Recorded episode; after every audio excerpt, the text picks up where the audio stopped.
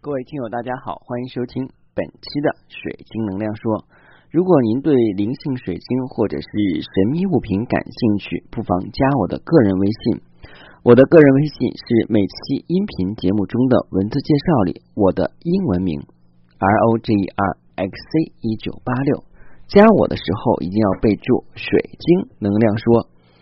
嗯，其实今天我要跟大家分享的内容的话呢，一直是一个比较有意思的事情。呃，为什么这么讲呢？就是因为。嗯，在我的感觉中的话呢，肯定在世界上还会有一个跟我长得一模一样，并且说话形态、语气，甚至我们的生活背景、家庭状况，还有我们的成长环境都极为相似的人。那我一般会把它命名为二重身。如果经常看美剧人，可能就知道什么是二重身了哈。嗯，其实就等于是在。地球的另外一面，或者说是在不同的一个维度，会有一个跟我们没有任何血缘关系，甚至我们是不同性别、不同种族、呃不同国籍、不同年龄的人，但是两个人长得是一模一样。我一直相信这一点。呃，为什么这么说？因为呢，我遇到过很多这样很神奇的事情。我初中时候的一个。女同学跟我上高中的时候遇到的一个男同学，长得是一模一样，而且两个人还不同名也不同姓，最重要性别也不一样。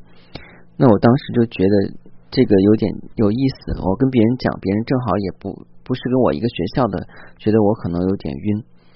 呃，后来在工作以后的话，也发现有很多时候我出差去一些地方见过或者说是认识的一个人。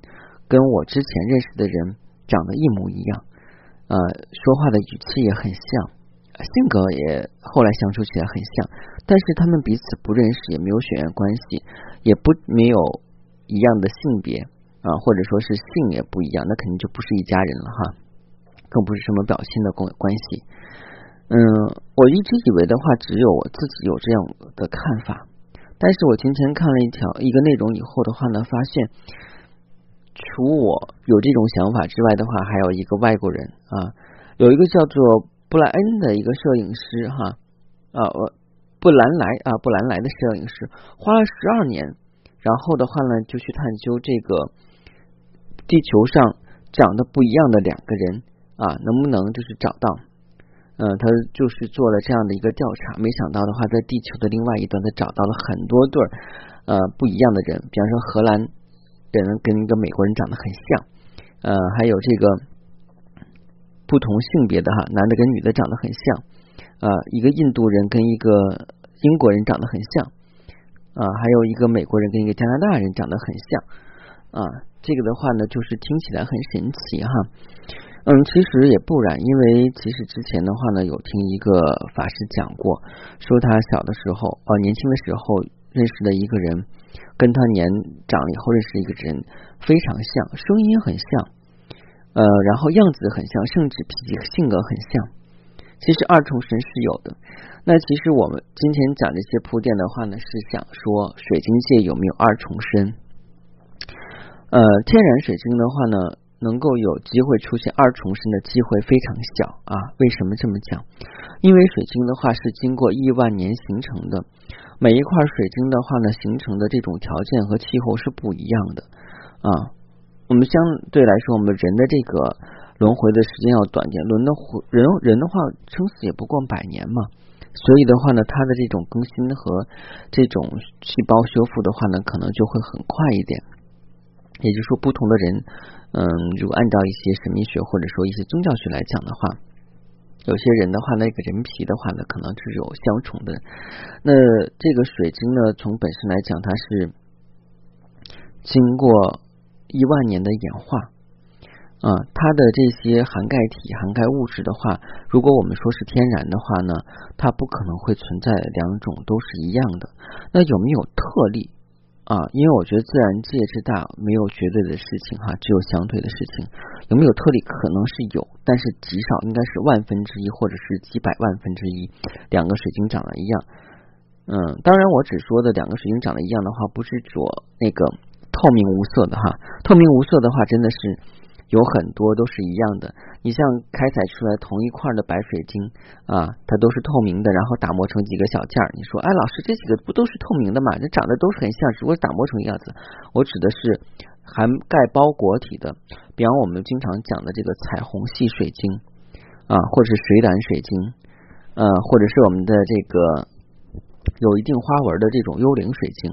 当然的话，全包体的铜钛啊、铜发晶啊、金钛晶啊，那这个的话已经被全包体包起来了，所以即使不是一个矿藏的话呢，在细微上面的话我们看不出来，那我们要用放大几百倍或者几千倍的显微镜才能看出里边的一些细胞和规则不一样啊。我指的是这个，嗯，所以的话就是从总的来说的话呢，如果你在市场上看到两种。一样的，并且含有包裹体的水晶长得一模一样，那就有一个可能性，那就是可能天然做旧或做假的东西了。其实今天讲的话呢，分享就是这样的。因为最近一段时间的话呢，很多人都说有在淘宝上去买水晶，但是的话呢，也不知道真假。嗯，怎么说呢？嗯，其实水晶这种东西的话呢，说贵也不贵，说便宜也不便宜，那等于我没说哈。为什么这么讲？因为。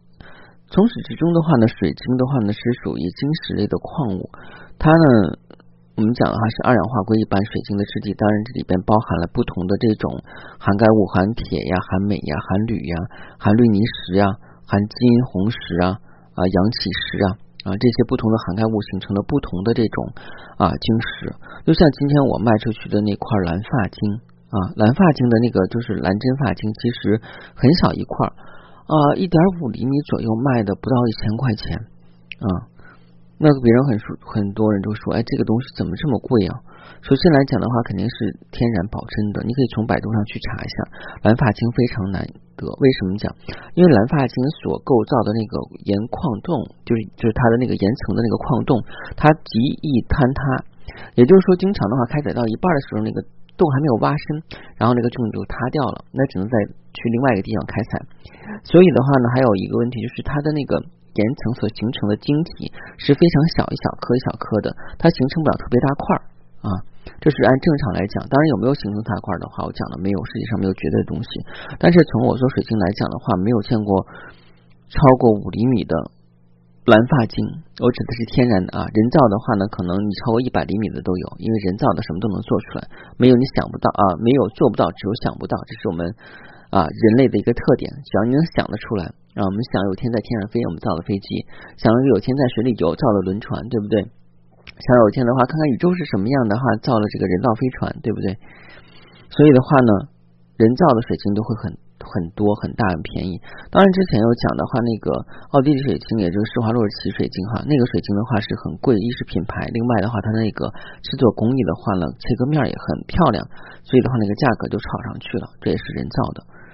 那有的人就说了，说这个淘宝上看到很多东西的话呢，也不知道真的假的，能不能买哈？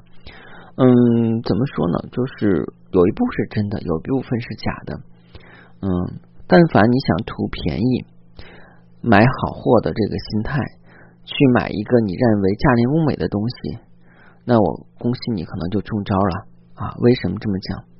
我之前在讲课的时候讲过一件事情，买的啊永远不如卖的精。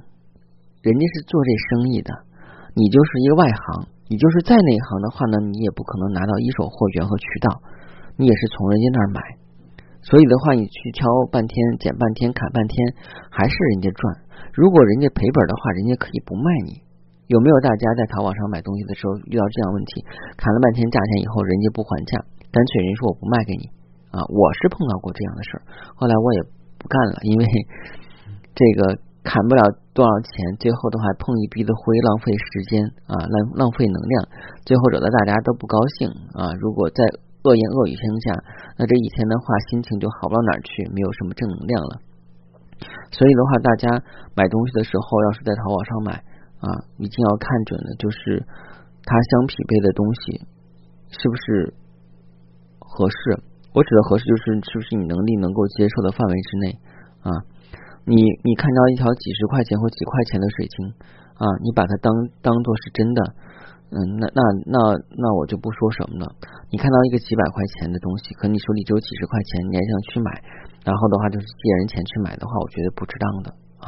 首先来讲的话，水晶是我为我们来服务的，而不是我们为他服务的。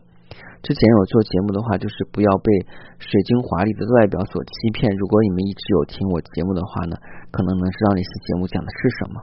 就是有的时候我们经常会冲动消费哈，但是。嗯，冲动消费的后果是什么样呢？就是你下个月可能就会比较拮据，或者说你淘真淘到东西了。为什么讲真淘到东西呢？其实按照现在的这种文盲市场来讲的话呢，这个走向其实是很不稳定。为什么讲哈？嗯，像前两年的话炒什么？前两年好像炒这个啊星月菩提、金刚菩提啊卖的好贵，什么六瓣的、八瓣的、十二瓣的，什么瓣能出来？啊，现在没有人问津了。然后再早两年的话呢，有人炒什么小叶紫檀啊，什么沉香啊，什么崖柏，尤其是崖柏啊。这个过去崖柏的话，能炒的都是按克卖，现在崖柏的话，按块卖的话都没人要，就是一窝蜂。还有星月菩提，但是水晶自始至终的话就没有火上去啊，既没有火上去，也没有掉下多少，就是一个很平稳的状态啊。价格始终差不多是几百块钱、几千块钱这样，当然上万的水晶也有。因为今天有一个人在我朋友圈看了一个大水晶球，好像是呀，直径有一米吧，一米的大粉晶球。然后他想问我多少钱，我说那个你就别看了，我说过万，但是没有讲具体多少钱，因为那个水晶球是四十八万啊，嗯，那个非常大的一个粉晶球。